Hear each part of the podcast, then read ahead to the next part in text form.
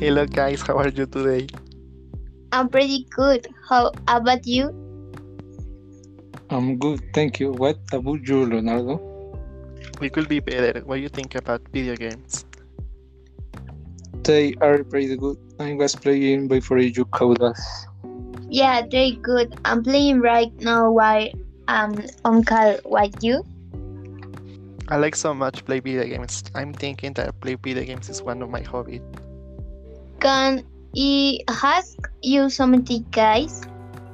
Yeah. Yeah, What is your favorite game? I am drinking right now and run the fall fight because about the guns and cars.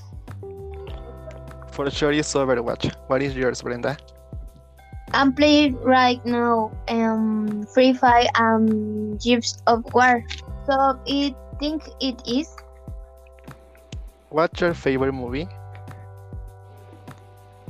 Uh, mine is Battle of Year, the movie tale and breakdancing. This is special for those who like breakdancing, but they must not second feel of this amazing movie. Have you ever watching this movie? I'm being honest with you. I didn't see that movie. Neither me. So we she it. You have it too. I will you do hit, but my favorite movie is hashtag alive. It's about zombies. They call explain how the virus was originate.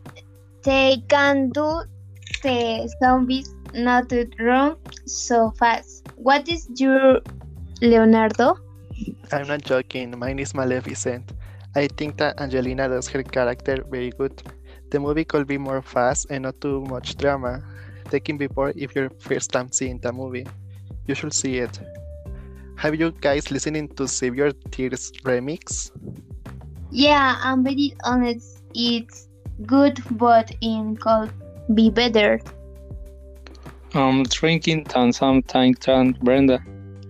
And will be better cause the song is good.